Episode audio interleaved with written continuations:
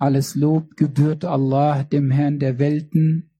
Segen und Friede seien auf unserem Propheten Muhammad sallallahu alaihi wasallam.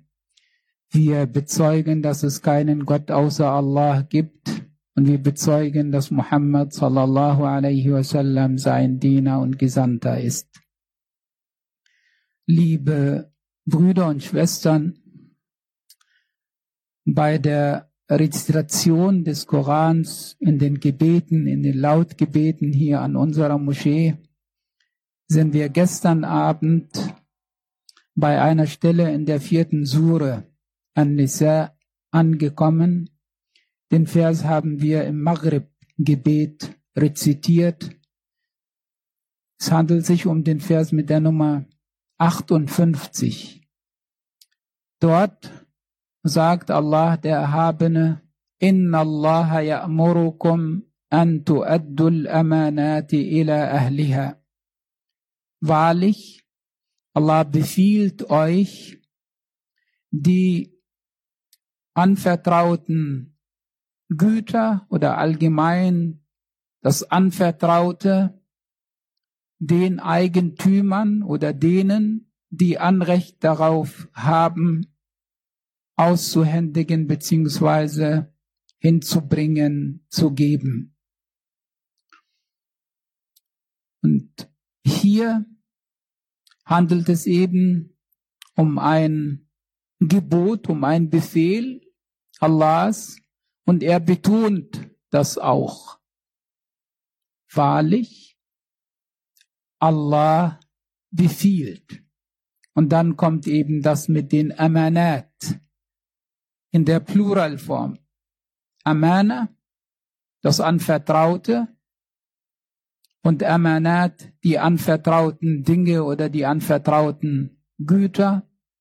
Aber es geht nicht nur um Güter im materiellen Sinne, sondern es ist viel allgemeiner als das.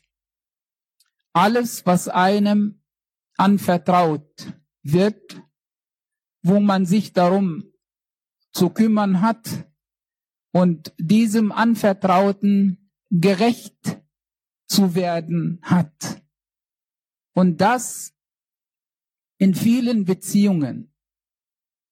Allah gegenüber, sich selbst gegenüber, den anderen Menschen gegenüber und auch bei den Menschen gibt es auch verschiedene Kreise, da gibt es zum Beispiel den Kreis der Familie, wo einem Dinge anvertraut werden oder wo einem als Elternteil die Kinder sozusagen anvertraut werden und wo man auch eine gewisse Verantwortung trägt.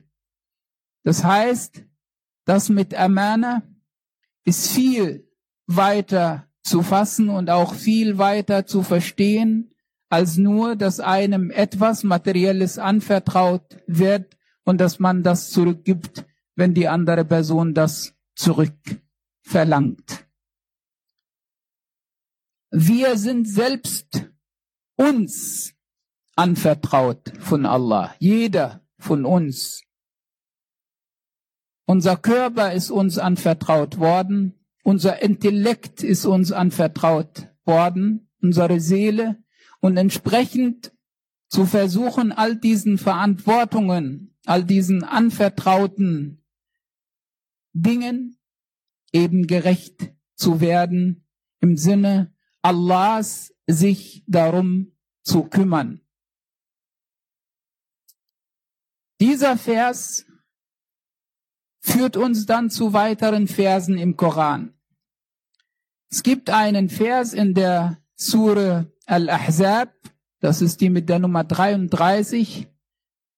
Das ist der vorletzte Vers in dieser Sure, hat die Nummer 72. Und dort sagt Allah, Inna aradna al-amanata ala as-samawati wal-ardi wal-jibali fa-abayna an yahmilnaha wa ashfaqna minha wa hamalaha al-insan innahu kana zaluman jahula. Wahrlich, wir haben das Anvertraute den Himmel, der Erde und den Bergen angeboten und die haben abgelehnt, dieses Anvertraute zu tragen. Jedoch der Mensch hat dieses Angebot sinngemäß jetzt praktisch angenommen, also dieses Anvertraute zu tragen. Wahrlich, der Mensch ist oft, sehr oft eben töricht und sehr oft auch ungerecht, unwissend, also ungerecht und töricht oder auch unwissend. Was ist nun dieses Anvertraute hier in diesem Vers? Das ist das, womit Allah den Menschen unter den anderen Geschöpfen ausgezeichnet hat. Das ist der Intellekt beziehungsweise die Vernunft oder die Fähigkeit zu wählen beziehungsweise zu entscheiden und entsprechend dann auch die Konsequenzen dafür in einer Verantwortung gegenüber Allah zu tragen.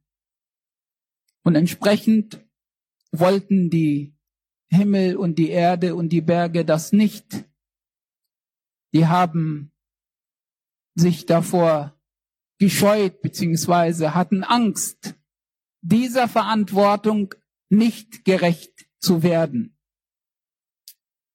und entsprechend abgelehnt, weil Allah ihnen ja die Wahl gelassen hat. Das kann man so direkt verstehen, man kann das aber auch metaphorisch auffassen in dem Sinne, dass es sich hier um ein Gleichnis handelt, um eben klar zu machen, welche große Verantwortung der Mensch hat gegenüber Allah, so dass nicht einmal diese großen Geschöpfe, deren Schöpfung ja viel größer war als eben die Schöpfung des Menschen, und trotzdem wären sie nicht in der Lage, diese Verantwortung zu tragen. Aber der Mensch, weil er auch sich oft Unrecht antut und weil er auch manchmal äh, überschätzt sozusagen und nicht weiß, dass er äh, oft schwach ist und nicht in der Lage ist, dieser Verantwortung gerecht zu werden. Und das trifft natürlich nicht auf alle zu, aber eben auf viele, daher diese Beschreibung. Also hier All die anderen Geschöpfe, die gehen den vorgegebenen Weg, die entsprechenden Regeln und den Gesetzen Allahs und entsprechend tragen sie keine Verantwortung. Sie trifft sozusagen keine Schuld. Aber der Mensch, der ist in der Lage zu unterscheiden, der ist in der Lage zu wählen und entsprechend hat er eine Verantwortung und entsprechend wird er auch zur Rechenschaft gezogen. Und entsprechend ist die Rede auch in der darauffolgenden Ayah, in dieser Surat Al-Ahzab, ganz in der letzten Ayah, dass Allah dann nach dieser Prüfung sozusagen, dass er die Heuchler und Heuchlerinnen und auch diejenigen, die Schirk begehen, die Beigesellung begehen, ob jetzt Männer oder Frauen, dass die bestraft werden und dass die Gläubigen, auch Männer und Frauen, dass Allah deren Rückkehr beziehungsweise Reue annehmen wird, weil er vergebend und barmherzig ist. Wenn wir von den von Amana sprechen, da gibt es Amanat in der Pluralform hier in Surat An-Nisa, der angesprochene Vers, aber dann auch an anderen Stellen, zum Beispiel in Surat Al-Mu'minun, وَالَّذِينَ هُمْ لِأَمَانَاتِهِمْ وَعَهْدِهِمْ رَاعُونَ Und diejenigen, die den ihnen anvertrauten Güter und auch ihren Versprechen treu sind beziehungsweise gerecht sind oder gerecht werden. Und am Ende heißt es, dass sie mit dem Paradies belohnt werden. Genau ist es auch in Surat Al-Ma'arij.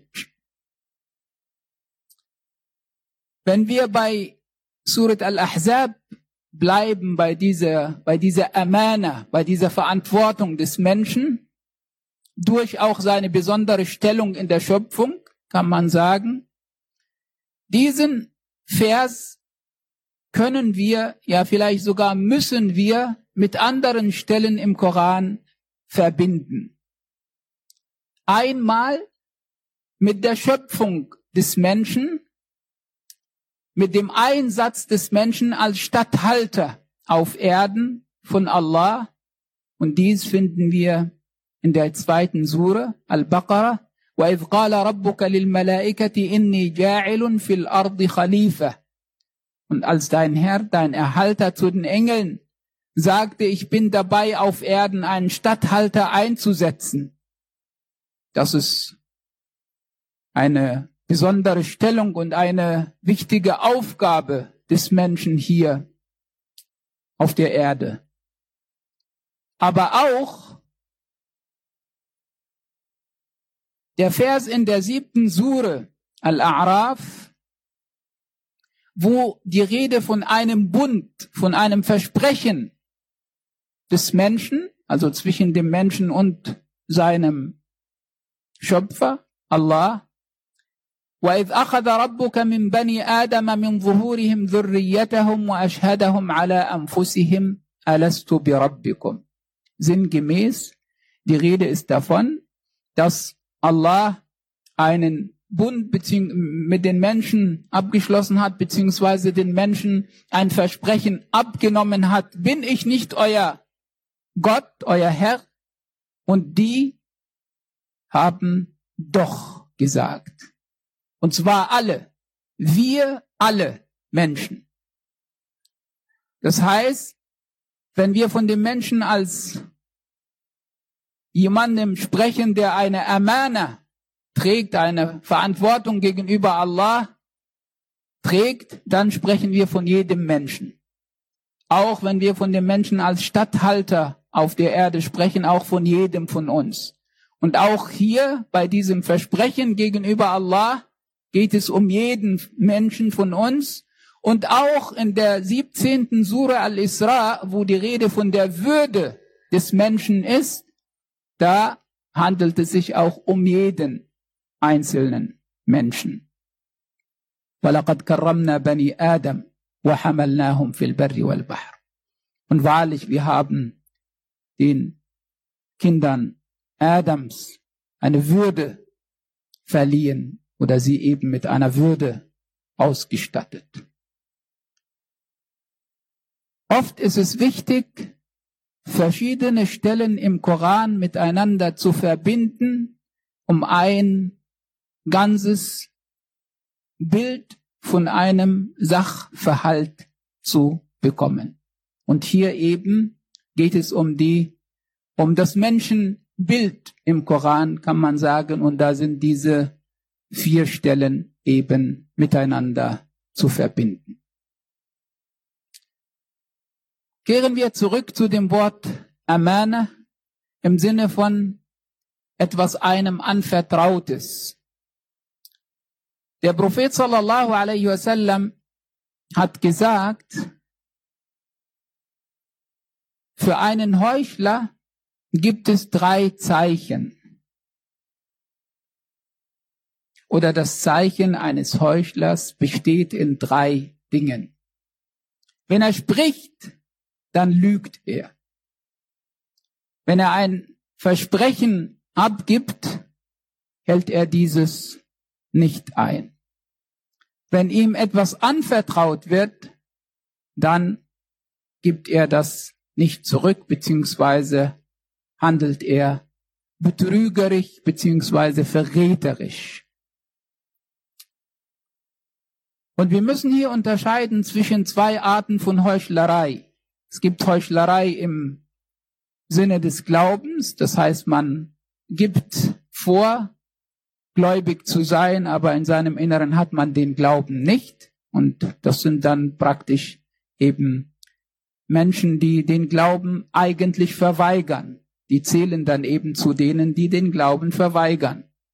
Aber es gibt Menschen, die eben Heuchler sind im sozialen beziehungsweise gesellschaftlichen Sinne, die eben diese drei Eigenschaften haben oder eben in anderen Überlieferungen werden andere Eigenschaften aufgezählt. Und hier geht es eben um große Sünden, aber man bleibt eben im Kreis der Muslime.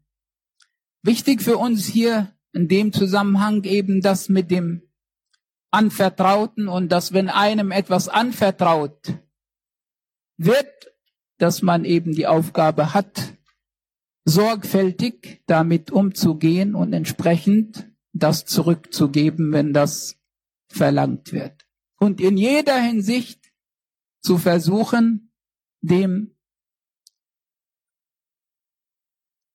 Anvertrauten, also das, was einem anvertraut wird, eben gerecht zu werden. Und da, wie ich anfangs gesagt habe, geht es nicht nur um materielle Dinge, sondern auch um immaterielle Dinge und dann Verantwortungen in äh, vielerlei Hinsicht. In einer anderen Überlieferung hat der Prophet sallallahu alaihi wasallam gesagt, und das oft in seiner Predigt, wie von Anas berichtet wird, derjenige, der ist nicht wirklich, der hat nicht wirklich den Glauben, der dem ihm anvertrauten nicht gerecht wird. Und derjenige ist nicht wirklich religiös, hat nicht wirklich Religion, Religiosität, der seinen Versprechen nicht treu ist beziehungsweise nicht treu bleibt. Im Arabischen heißt es kurz, La imana liman la amanata lah, wa la dina liman la ahda lah. So hier geht es eben um Anvertrautes und dass man entsprechend handelt. Und es geht um Versprechen und dass man dann auch hier entsprechend handelt und diese einhält. Und entsprechend, liebe Brüder und Schwestern, ist hier die Wichtigkeit, dass man sich Gedanken darüber macht, welche Verantwortung trage ich, wie gehe ich mit mir um, ich bin ja mir anvertraut worden von Allah, alles was ich kann, alles was ich habe, auch was man an Besitz hat. Das ist praktisch auch einem für diese Zeit in dieser Welt anvertraut worden. Und da hat man auch entsprechend die Aufgabe, im Sinne Allahs auch dem, diesem Anvertrauten gerecht zu werden. Möge Allah, der Erhabene, uns zu seinen rechtschaffenen Dienern zählen lassen.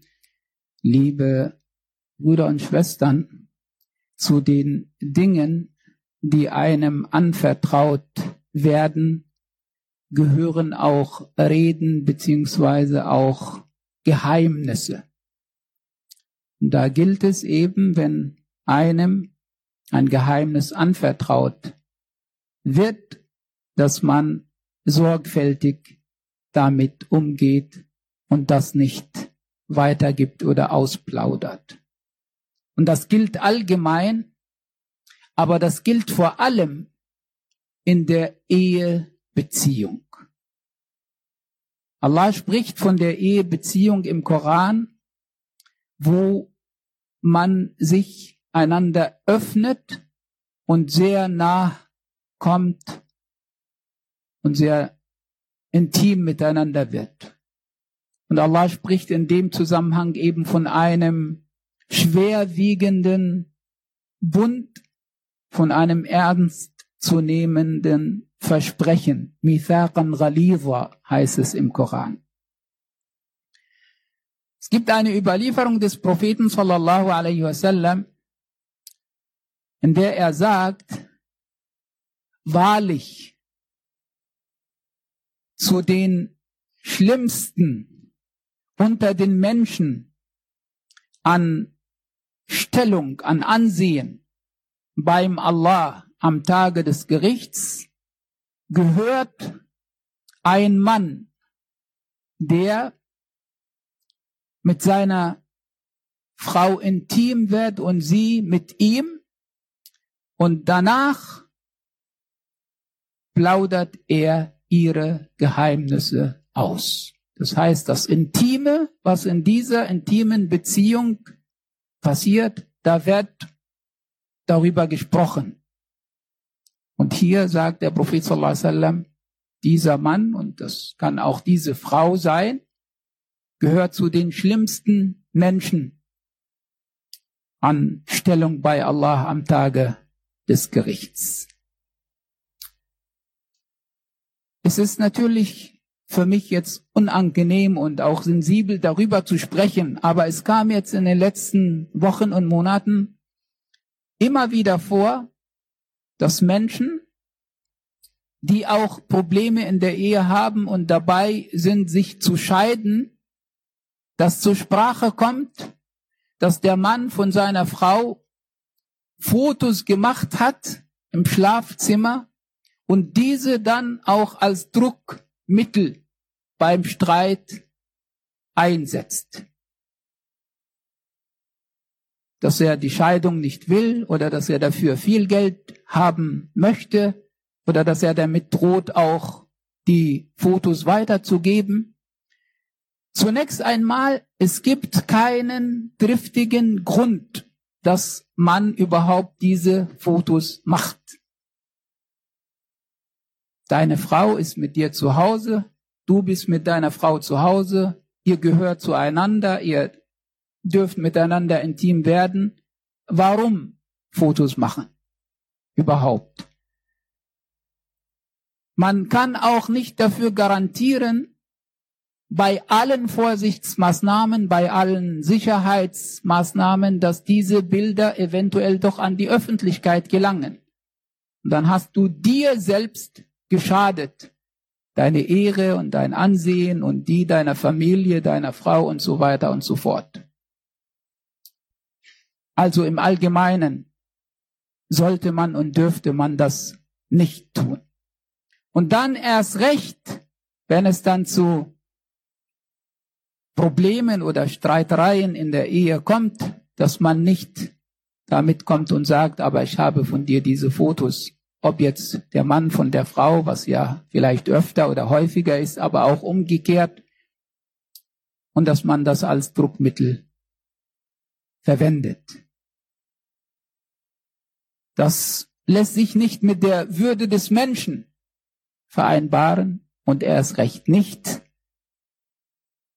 mit dem Benehmen und mit dem Charakter eines Muslims.